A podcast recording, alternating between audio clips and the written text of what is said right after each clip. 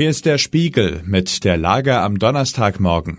Heute geht es um die identitäre Bewegung und ihre Geldgeber. Wir befassen uns mit dem Antisemitismus in Deutschland und blicken auf Frankreichs Einwanderungsgesetz. Spiegelredakteur Martin Knobbe hat diese Lage geschrieben. Am Mikrofon ist Axel Bäumling.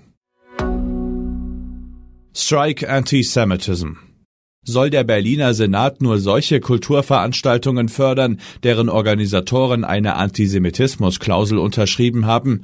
Darüber wird in der Hauptstadt gestritten. Der regierende Bürgermeister Kai Wegner ist dafür, sein Kultursenator auch. Dennoch musste Joe Cialo den ersten Entwurf einer solchen Klausel wegen Zweifeln an der Rechtssicherheit wieder zurückziehen. Das zeugte nicht gerade von Kompetenz und Souveränität.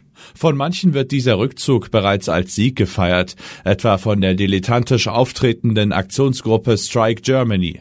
Sie ruft Künstlerinnen und Künstler dazu auf, Deutschland wegen seines Umgangs mit Israel-Kritikern zu boykottieren.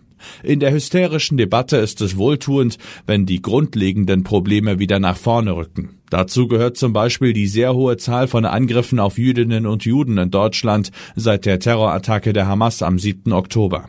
Felix Klein ist Antisemitismusbeauftragter der Bundesregierung. Er geht von 2000 Vorfällen innerhalb der letzten 100 Tage aus. Anlässlich des Holocaust-Gedenktags spricht Klein heute gemeinsam mit dem Vorsitzenden des Zentralrats der Juden in Deutschland in der Bundespressekonferenz. Klein wird vermutlich anmahnen, diese Entwicklung nicht aus den Augen zu verlieren, Strike Antisemitism wäre derzeit das drängendere Motto.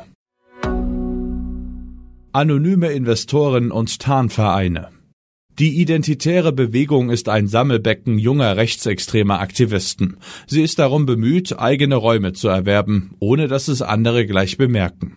Der Spiegel hat recherchiert, wie die identitäre Bewegung ihre Geldquellen verschleiert. Mit anonymen Investoren, Tarnvereinen und geheimen Darlehen. Die Rechtsextremen legen Wert auf höchste Diskretion. Die Finanzierung einer Immobilie in Chemnitz war allerdings dermaßen diskret, dass die Staatsanwaltschaft ein Verfahren wegen des Verdachts der Geldwäsche eingeleitet hat. Die identitäre Bewegung bestreitet diesbezügliche Vorwürfe. Einer der mutmaßlichen Geldgeber für die Räumlichkeiten ist der ehemalige Berliner CDU-Finanzsenator Peter Kurt. Er hatte im Sommer AfD-Politiker, Rechtskonservative und Rechtsextremisten zu einem Vernetzungstreffen in seine Berliner Dachterrassenwohnung eingeladen. Kurt galt in der CDU lange als liberal und fortschrittlich. 2015 soll er einen syrischen Flüchtling bei sich aufgenommen haben. Zuletzt soll er eine kranke Ukrainerin unterstützt haben. Die Frage ist also, warum hat sich Kurt heimlich mit Rechtsextremisten abgegeben? Kippt das französische Einwanderungsgesetz? Das Thema Migration bewegt nicht nur die deutsche Politik. In Frankreich passierte kürzlich ein hartes Einwanderungsgesetz das Parlament. Es war viel schärfer, als es Präsident Emmanuel Macron mit seiner Regierung vorgesehen hatte. Das Linksbündnis NUPES und der rechtspopulistische Rassemblement National stimmten im Parlament gegen den Gesetzentwurf. Die Regierung musste mit den konservativen Republikanern verhandeln, die das Gesetz noch einmal verschärften. So stark, dass ein Viertel der Regierungsmehrheit im Dezember gegen den Text stimmte. Es war eine verfahrene Situation. Heute nun entscheidet der französische Verfassungsrat darüber, ob das neue Gesetz überhaupt mit der Verfassung vereinbar ist. Sollte das Einwanderungsgesetz völlig abgelehnt werden, wäre es eine große Niederlage für Macron und seine Regierung. Was sonst noch wichtig ist. Seit einem Jahr sitzt die Ex-AfD-Bundestagsabgeordnete Birgit Malsack-Winkemann wegen mutmaßlicher Umsturzpläne in Haft. Dort hat sie einem Bericht zufolge Besuch von früheren Fraktionskollegen bekommen.